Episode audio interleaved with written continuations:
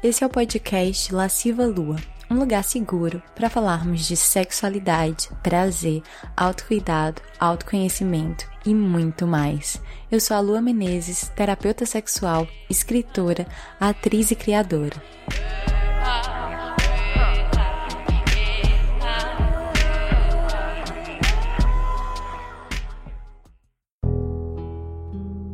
Essa temporada do podcast é patrocinada pelo curso Jardim das Delícias, um curso online para mulheres sobre prazer e sexualidade feminina, para se juntar a essa comunidade de deusas que se empoderam dos seus corpos. Basta acessar o site www.lascivalua.com. Oi, deusas, deusos e deuses, bem-vindas à terceira temporada do podcast Lasciva Lua. Bom, não era com esse episódio que eu planejava voltar com a terceira temporada. Esse episódio não estava nos meus planos, mas nada do que está acontecendo atualmente estava nos meus planos.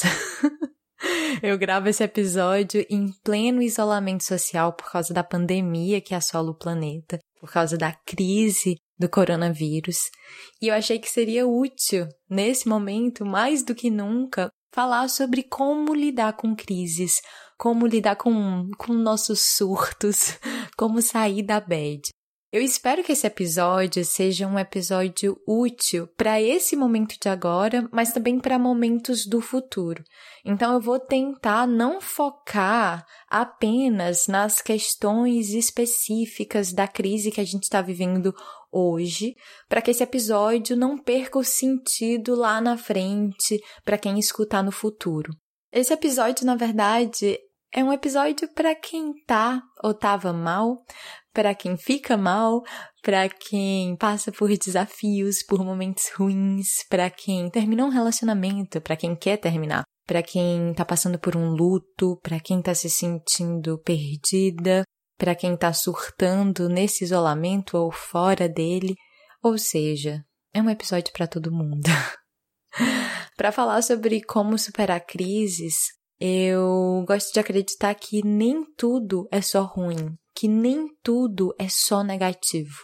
Eu acredito profundamente que de tudo a gente pode sim extrair aprendizado. E é isso que faz a vida ter mais sentido, até os momentos mais dolorosos. Eu quero deixar muito claro que esse episódio não é para cagar regra. Não tô aqui para dizer como você deve passar por crises. Eu não tenho essa pretensão. O que eu trago são sempre caminhos possíveis, perspectivas, e você escolhe se você quer seguir esses caminhos ou não. Você escolhe quais os caminhos que fazem sentido para você, que reverberam dentro de você. Tudo que eu for falar aqui, pega o que serve e pronto. O que não serve, deixa aí. Nem tudo precisa bater, nem tudo precisa ser igual para você, entende? Eu quero colocar isso muito claro porque o nome do episódio é Como Lidar com Crises. Mas eu não tô aqui para trazer um manual, para trazer uma receita. Isso seria absolutamente sem noção. porque a verdade é que somos pessoas únicas em situações únicas e por mais que a gente viva coisas muito parecidas e que a gente se conecte na nossa dor, cada um é um. A forma como você experiencia a sua dor, a sua crise, só você sabe, e você sabe melhor do que ninguém.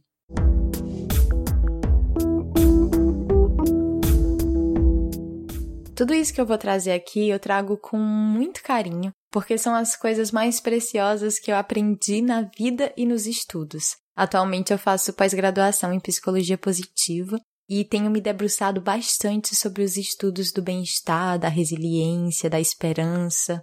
Quero trazer aqui alguns pontos de luz, estrelas, para guiarem a gente no meio dessa tormenta toda.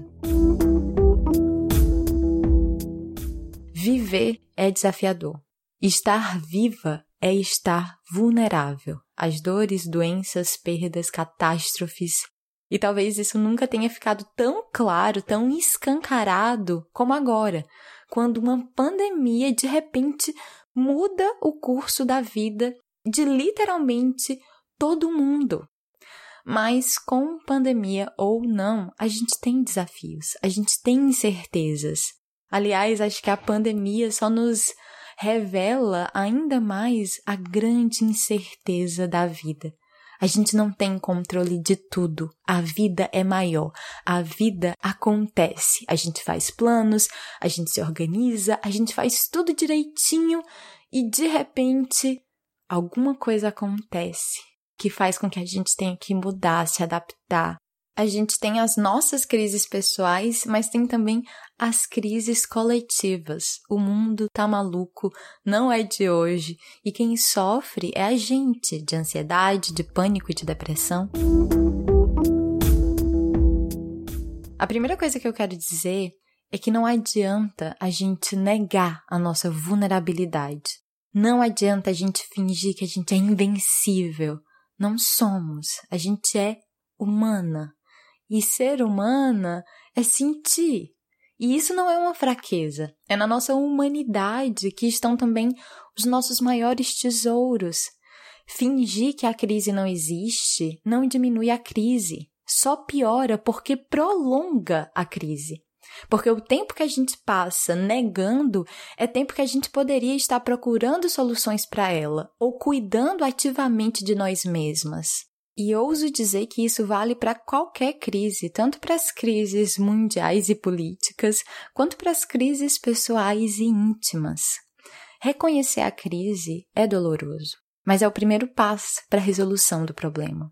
E eu falo isso não é para colocar ninguém contra a parede, apontar o dedo e dizer você não pode negar o que, o que você sente. A negação é uma reação normal e natural até diante de algo que dói.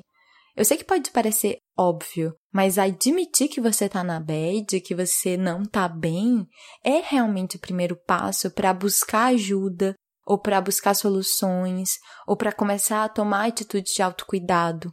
Inclusive, já que falei de autocuidado, eu recomendo fortemente que depois desse episódio aqui, você busque o episódio desse podcast sobre autocuidado. Então, ok, falei sobre um não negar a bad, não negar a crise, primeiro passo. Agora eu queria que a gente se debruçasse um pouquinho sobre a palavra crise. Você sabe de onde vem a palavra crise? Do grego, crisis significa ação ou faculdade de distinguir, decisão, momento decisivo.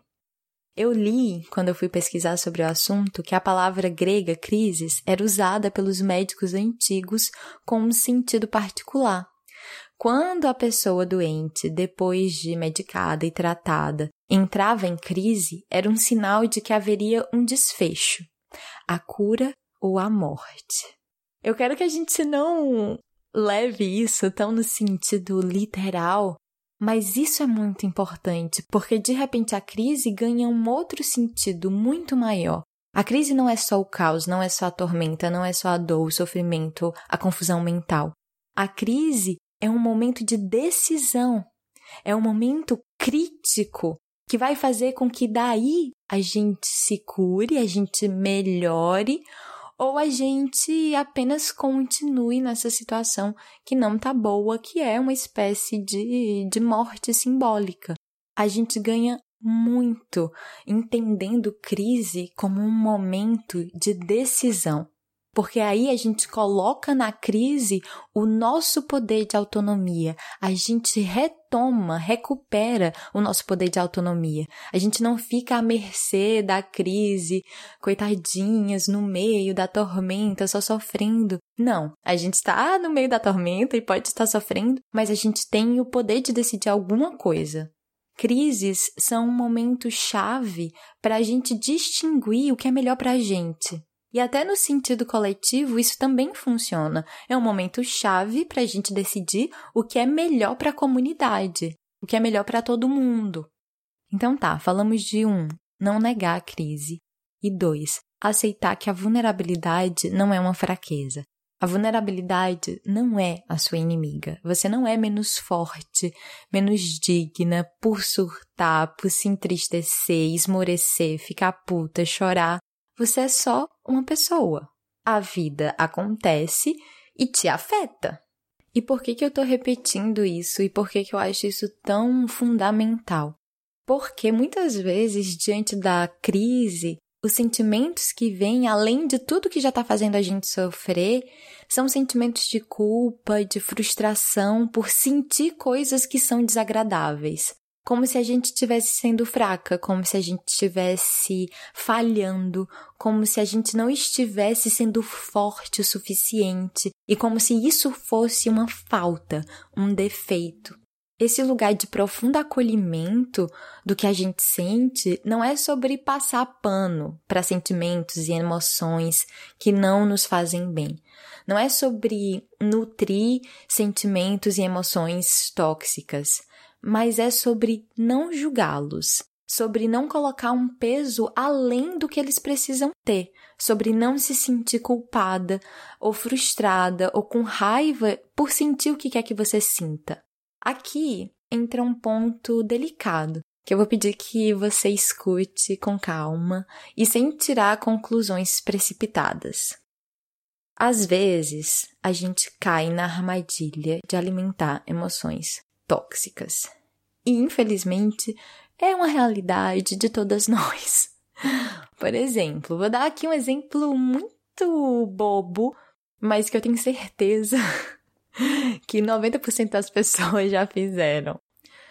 Terminar com alguém ou terminar um relacionamento e continuar stalkeando a pessoa, vendo as fotos felizes da pessoa, ou indo atrás da pessoa com quem essa pessoa está se relacionando, mesmo sabendo que isso te faz mal, que isso te faz ficar na merda, você vai lá, tem alguma coisa sórdida que faz você não se controlar e ir lá stalkear, ir atrás de foto, de comentário, de marcação, entrar em perfil alheio, enfim, procurando coisa para se machucar. Quem nunca? eu já fiz isso mais de uma vez. E eu mesma fiquei com esse questionamento. Por que, que eu tô indo atrás de buscar alguma coisa para me fazer sofrer mais? Existem muitas maneiras da gente fazer isso, da gente acabar buscando o sofrimento, inconscientemente ou não. E existem maneiras mais sutis e indiretas de fazer isso, ou de alimentar emoções tóxicas ou manter situações tóxicas. Coisas que a gente faz ou deixa de fazer para nos manter na bad, para nos manter na crise. Os motivos que nos levam a fazer isso podem ser infinitos e depende muito da situação, de quem você é, de como você lida com as coisas. Então não cabe aqui, nem tenho como eu tentar responder por que a gente faz isso, por que a gente busca esse sofrimento, porque essa resposta vai ser muito pessoal e vai depender muito de cada situação. Mas tem uma questão coletiva, uma crença coletiva que paira sobre todas nós, que eu acho que ajuda a elucidar uma parte desse problema, que é, infelizmente, a gente tem uma herança ideológica, cultural e de valores que cultuam o sofrimento.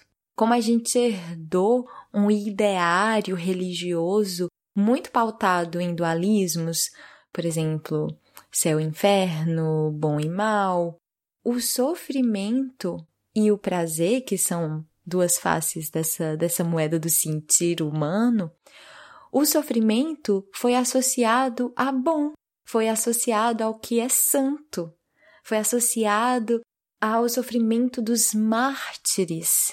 E o prazer é associado ao que é ruim, ou seja, ser feliz, estar contente, às vezes é quase uma afronta, como se a gente não tivesse esse direito, como se a gente tivesse na vida só para sofrer. Eu não acredito nisso. E eu não acredito que faz bem acreditar nisso, mas cada um com as suas escolhas. O que eu quero levantar é que existe sim um ideário que clama pelo sofrimento como a coisa mais nobre, como se sofrer fosse nobre, como se sofrer nos elevasse. E sim, o sofrimento pode acabar elevando, pode acabar ensinando lições valiosas, mas o prazer também ensina, a felicidade também ensina, a gratidão, o contentamento também ensinam. Para quem quer aprender, toda situação é uma escola. Mas bom, o que eu quero levantar com essa observação toda é uma reflexão. Será que inconscientemente ou não, você toma atitudes que alimentam emoções tóxicas ou te mantém em situações tóxicas? Ou será que, inconscientemente ou não, você deixa de tomar atitudes que poderiam curar ou diminuir as emoções ou a situação tóxica? Às vezes, o não fazer nada também é uma maneira de se manter na crise, porque a crise é a zona de conforto, ainda que ela não seja confortável. A crise é o que você já entende, o que você já conhece, e a gente tem muito medo do desconhecido. Eu reforço que tudo isso que eu tô falando é muito sem juízo de valor. Eu com certeza já fiz isso, já tomei atitudes para perpetuar o meu sofrimento, para me manter num lugar de vítima em situações que eu não era vítima de verdade. E eu não estou dizendo aqui que não existam vítimas de situações muito injustas, não é isso que eu estou dizendo. Estou falando de algumas experiências que eu vivi em que eu me vitimizei sem precisar e que por isso eu tento exercitar ao máximo o autoconhecimento e a autoobservação, ou seja, o hábito de olhar para mim e de me investigar o máximo possível para não cair no automático e acabar perpetuando modos de de me comportar que não fazem bem para mim. Então, OK. Falamos de 1. Um, reconhecer a crise, 2. aceitar a vulnerabilidade, 3 reconhecer o que a gente faz ou deixa de fazer que alimenta ou mantém a gente na crise. Quero reforçar que eu tô falando aqui nesse episódio de crises pessoais, tá? E de como a gente lida com as nossas crises pessoais. De vez em quando eu pincelo algumas observações sobre crises coletivas, mas para lidar com crises coletivas é muito mais complexo, porque a gente sozinha não pode fazer tanta coisa assim, né? Como coletivo, a gente tem que cuidar da crise coletiva. Então, quero reforçar que tudo isso aqui tem sido um olhar muito mais focado nas crises íntimas, nas crises particulares. Pois bem, quarto ponto que eu quero colocar. Para sair da crise, é preciso passar pela crise. É como se a crise fosse um país. Para sair dele, você vai ter que cruzá-lo, você vai ter que atravessá-lo. Mas isso não é razão de desespero completo, tipo, ai meu Deus, não tem saída. Você pode encontrar a saída mais rápida, a saída mais eficiente. Para sair de um país, você pode encontrar os caminhos mais tranquilos até a fronteira. Você pode ir a pé, mas você pode ir de avião. O que eu quero dizer é: a vida pede passagem. Em alguma medida, a gente tem que sentir. Não existe passar apenas pelo ponto 1, um, o ponto de partida. Tipo, reconheci a crise, portanto, agora posso sair dela. Não, não é bem assim. Existe um processo de saída, um processo de transformação. E esse processo requer coragem coragem de enfrentar a crise com os recursos que a gente tem e com confiança nos recursos que a gente tem. Aqui eu vou precisar fazer uma outra observação, que é: não estamos no mesmo barco, em crise nenhuma. E é preciso que a gente entenda isso, que a gente realmente reconheça os nossos privilégios, as desigualdades e o tanto que a gente ainda tem de melhorar no coletivo enquanto sociedade. Uma pessoa passando por uma crise emocional numa periferia não tem os mesmos recursos que uma pessoa passando por uma crise emocional no conforto da sua casa própria. De nenhuma maneira eu quero desmerecer ou diminuir o sofrimento emocional de pessoas com casa própria ou de pessoas privilegiadas. Sofrimento é sofrimento. E quem sofre, sofre. Mas uma pessoa privilegiada com certeza dispõe de recursos físicos, pelo menos, que pessoas menos privilegiadas não têm. Eu, por exemplo, se eu ficar muito mal, eu posso recorrer à terapia em qualquer momento. Eu tenho dinheiro para pagar por isso. Uma pessoa menos privilegiada, que não tem esse recurso material do dinheiro, com certeza vai ter muito mais trabalho em ter acesso a uma terapia, por mais que muitos lugares ofereçam terapia gratuita ou a preço social. Talvez essa pessoa não tenha conhecimento disso, não tenha recebido a educação ou a informação necessária para que ela soubesse disso, para que ela soubesse que isso é uma possibilidade para ela. Ou talvez ela tenha que entrar numa lista de espera gigantesca para conseguir atendimento, ou talvez ela termine nunca conseguindo uma terapia porque não está ao alcance. E quando a gente fala de recursos, é importante salientar que os recursos não são apenas materiais e físicos. Também estou falando de recursos emocionais, de recursos psicológicos, recursos de inteligência emocional para lidar com as situações. E esses recursos, eles podem ser trabalhados, eles podem ser desenvolvidos. Continuando sobre o processo de passar pela crise. É um processo. Então, a minha resposta para a pergunta sobre como lidar com crises é passando por ela. Eu sei que essa resposta pode ser um pouco decepcionante ou até desesperadora para algumas pessoas, mas tem uma coisa que eu aprendi na vida e com a psicologia positiva é que para verdadeiramente superar, curar ou transformar algo, a gente precisa encarar esse algo. Isso não significa ficar remoendo, ficar chafurdando na lama dos problemas, vendo só os lados negativos. Não é isso, pelo contrário. É o que a gente faz com esse encarar o problema. A gente pode reconhecer os problemas e redimensioná-los, inclusive. A gente pode reconhecer também os nossos recursos para encarar esses problemas ou essas questões e situações dolorosas. Aqui entra uma das estratégias mais maravilhosas que eu aprendi nessa vida: ressignificar. Nada tem sentido a não ser o sentido que a gente dá. Eu sou viciada em aprender, em extrair aprendizado da vida. Eu sempre me pergunto: o que isso tem para me ensinar? E eu acredito também que quem procura acha.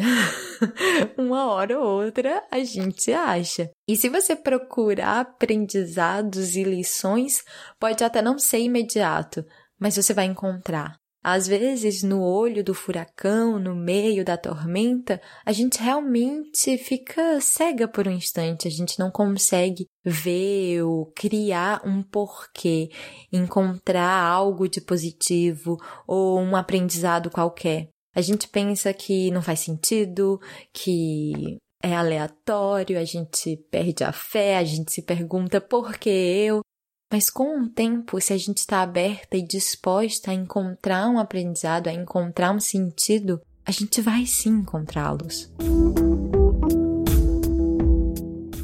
Vou dar um exemplo muito, muito, muito íntimo de um dos maiores processos de ressignificação que eu tive que fazer na minha vida.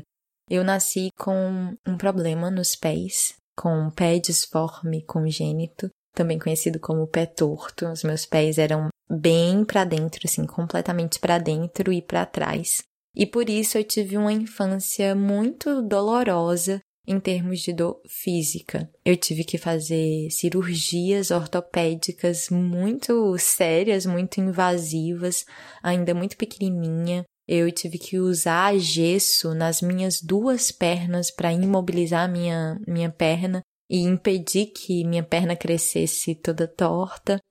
Eu tive que usar um monte de aparelho ortopédico que me fez passar por bullying na escola.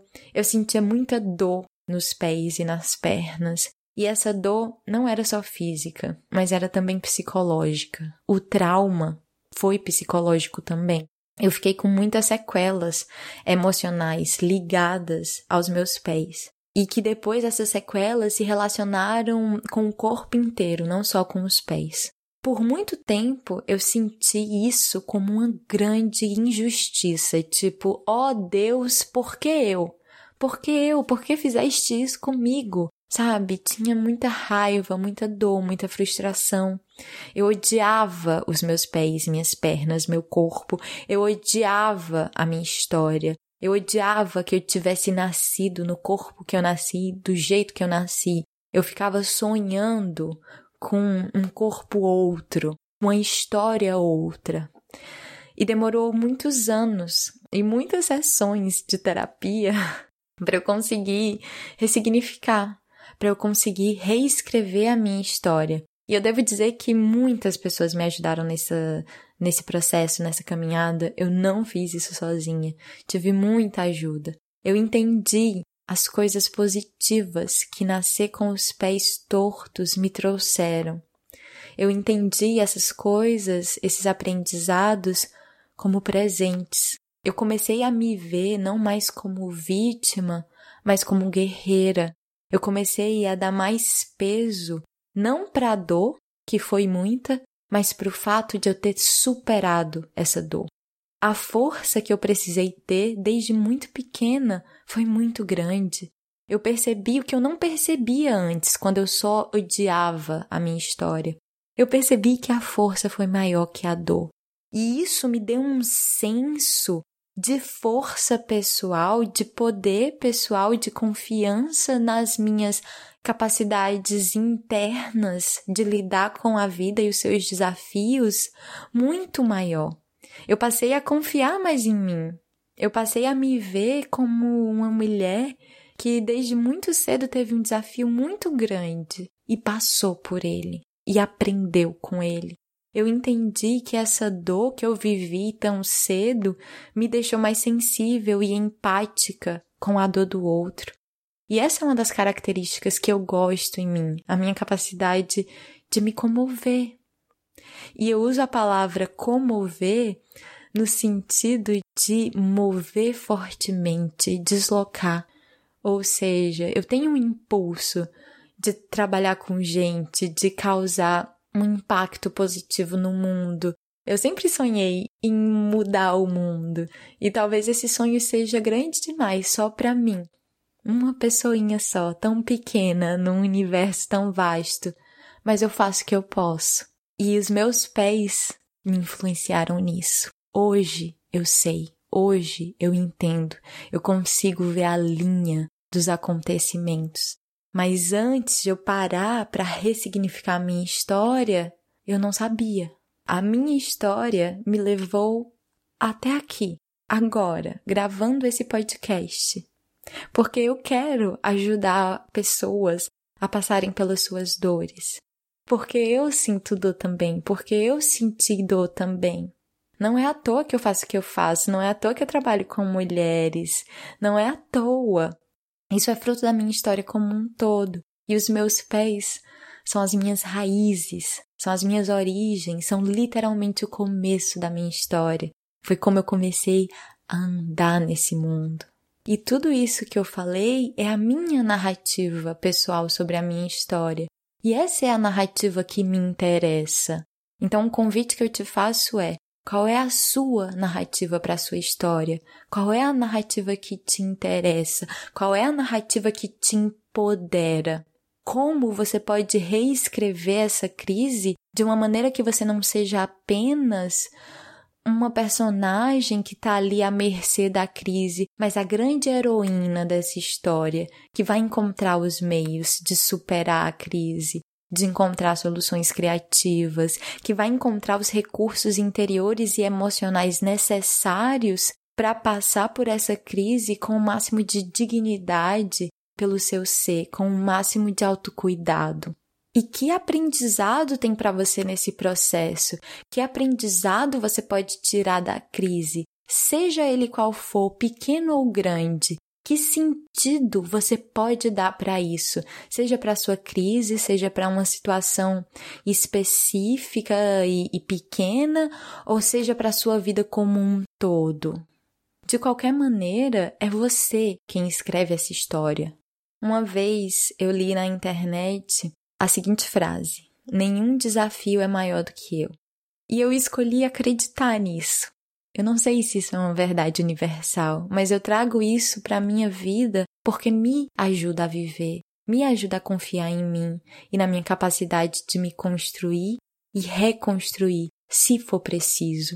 E já que a gente falou de recursos internos emocionais, eu não poderia deixar de reforçar que o melhor aliado para lidar com as crises se chama autoconhecimento. É o autoconhecimento que vai te ajudar a entender, reconhecer, identificar as suas potências, as suas forças, as suas capacidades, os seus pontos fortes. Para concluir a primeira parte desse episódio, eu quero trazer uma verdade simples e óbvia, e que de tão simples e óbvia é fácil de passar despercebida, é fácil de ser esquecida. A verdade que é: tudo passa. Absolutamente tudo passa. Nenhuma crise se sustenta para sempre. A gente só precisa olhar para a natureza. O movimento das coisas é um movimento de constante movimento e transformação. A maré ela se retrai, mas ela não fica retraída para sempre. O inverno vem, mas ele não dura o ano inteiro. A primavera volta, o verão volta. Tudo são ciclos, e as crises fazem parte desses ciclos da vida. Eu sei que no momento da tormenta é fácil esquecer disso, que tudo passa, mas tudo passa, mesmo quando a gente sente que não vai passar.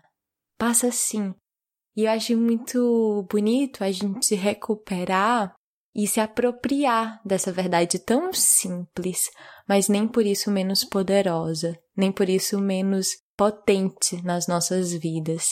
E tem outra coisa, a esperança. Por muito tempo eu não pensei sobre a esperança, eu não refletia sobre ela. Mas hoje eu percebo como a esperança é importante para ajudar a gente a atravessar as adversidades da vida. Porque se a gente não tem esperança, tudo perde o sentido. Se a gente não acha que vai melhorar, se a gente não sente que tem alguma coisa bonita esperando pela gente, ou alguma coisa bonita que a gente pode alcançar, o que vai fazer a gente continuar vivendo? Ou se a gente continuar vivendo sem esperança, a gente vai se sentir desamparada, a gente vai se sentir sem propósito e talvez a gente não tome ações para mudar isso que não tá bom. Então, a esperança, hoje eu percebo quanto ela é valiosa. Inclusive, estava vendo um vídeo do Leandro Carnal e ele falou uma coisa linda. Ele falou que a esperança é uma aposta na vida. Eu não sou doida de apostar contra a vida. Então, o meu convite é: vamos apostar na vida juntas?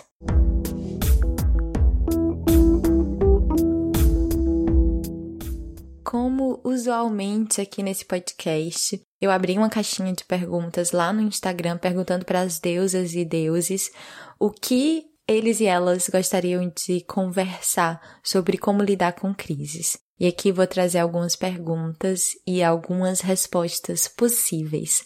Não as únicas, não as corretas, mas as respostas que eu posso dar nesse momento. Primeira pergunta: Como não surtar estando sozinha? Essa pergunta é muito boa, especialmente já que estamos falando agora, nesse momento, de um contexto de isolamento social. A primeira coisa que eu quero dizer é perdoe o seu surto. Você tem o direito de surtar. A gente está vivendo uma coisa maluca que ninguém está entendendo direito o que é está acontecendo. Uma crise de proporções globais. Então, esquisito seria não dar uma surtada. esquisito seria não sentir. E a coisa do estar sozinha é muito desafiador. Mas acho que nesse momento, nessa época que a gente vive, a gente tem a tecnologia que está se provando como uma grande aliada. Eu sei que não é a mesma coisa não poder abraçar as pessoas que a gente ama, mas a gente pode ligar, a gente pode fazer ligação de vídeo, a gente pode se escrever, a gente pode se conectar de outras formas e confiar que essas conexões elas ultrapassam a distância física. Como não descontar nos outros? Achei essa pergunta muito incrível, porque quem é você na fila do surto? você surta para fora ou para dentro? Tem gente que implode, que se fecha, que sofre sozinha, e tem gente que explode, que desconta nos outros, que grita, que diz coisas que depois se arrepende. E isso pode ser muito perigoso para as relações, porque as relações começam a se desgastar. Então eu acho que nessa hora é muita hora de exercitar o autoconhecimento e exercitar a disciplina emocional. Primeiro, o autoconhecimento vai te ajudar a identificar os gatilhos que te fazem perder o controle, que te fazem surtar. O que é que é um gatilho? É uma coisa que dispara algo. Então, o que é que acontece que te faz acessar essa raiva? Ou que te faz acessar essa irritação exacerbada? E aí você pode, ao momento que você percebe que esse gatilho foi ativado, você pode tentar se isolar ou se recolher para dar uma acalmada, esperar o sangue esfriar, sabe? Ou e a disciplina emocional para quando você se perceber num estado fora de controle, como você pode gerenciar as suas emoções. Eu ia usar a palavra controlar, mas talvez controlar pareça muito forçoso.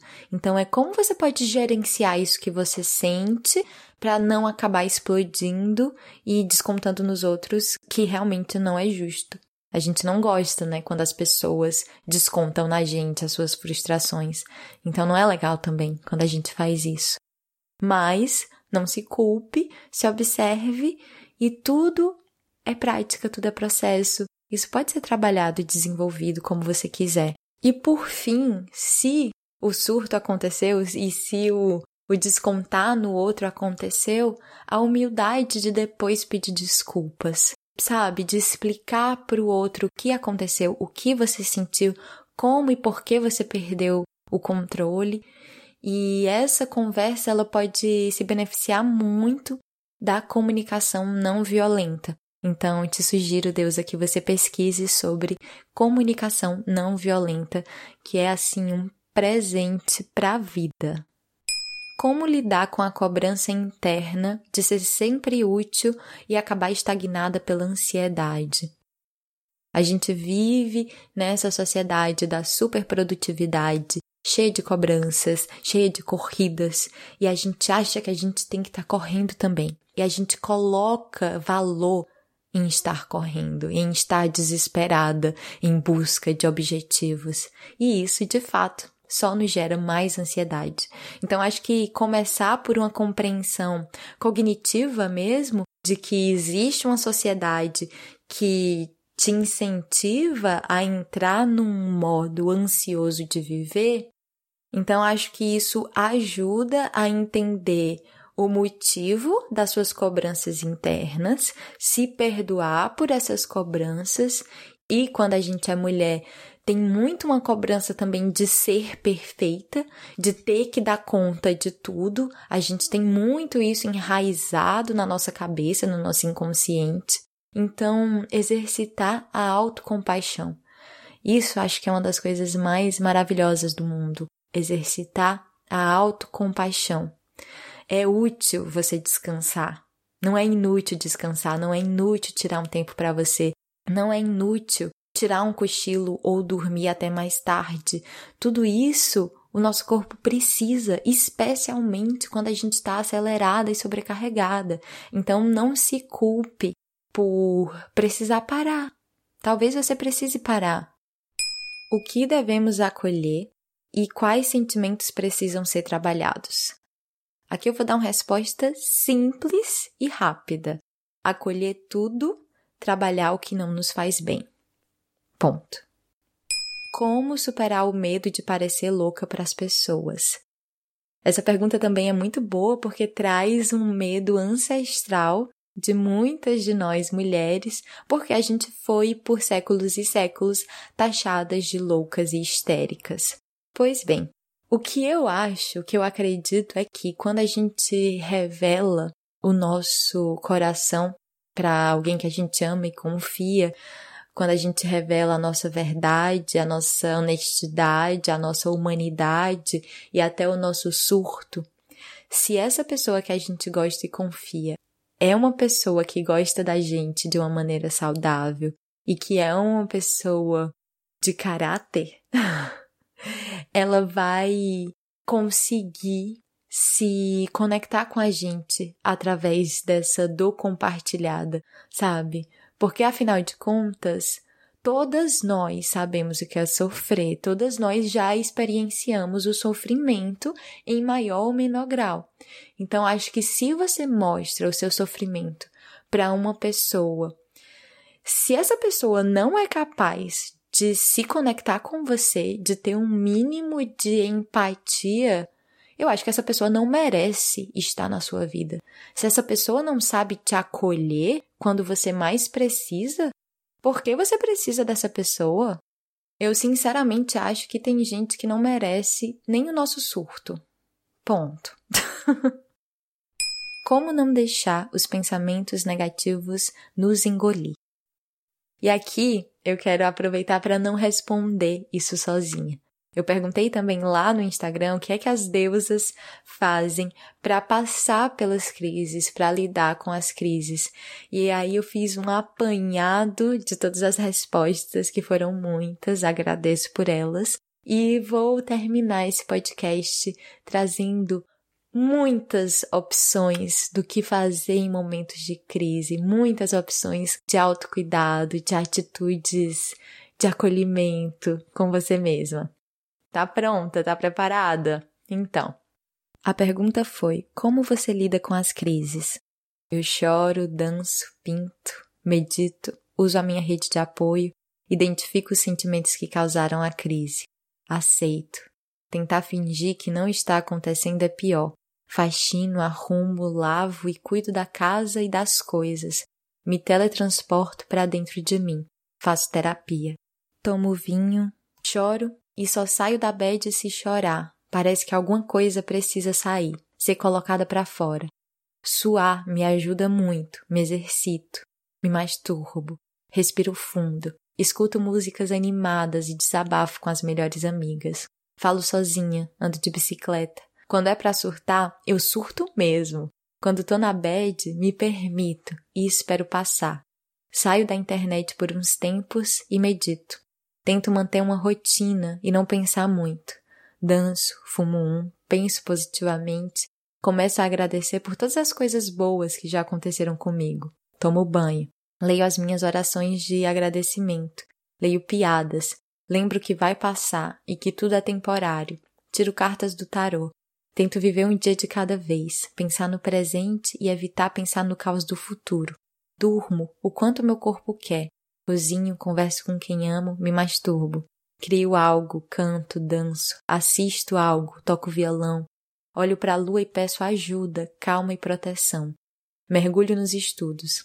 Anoto as tarefas do meu dia no meu planner e lavo louça. Vejo o conteúdo da lua e de outras mulheres maravilhosas.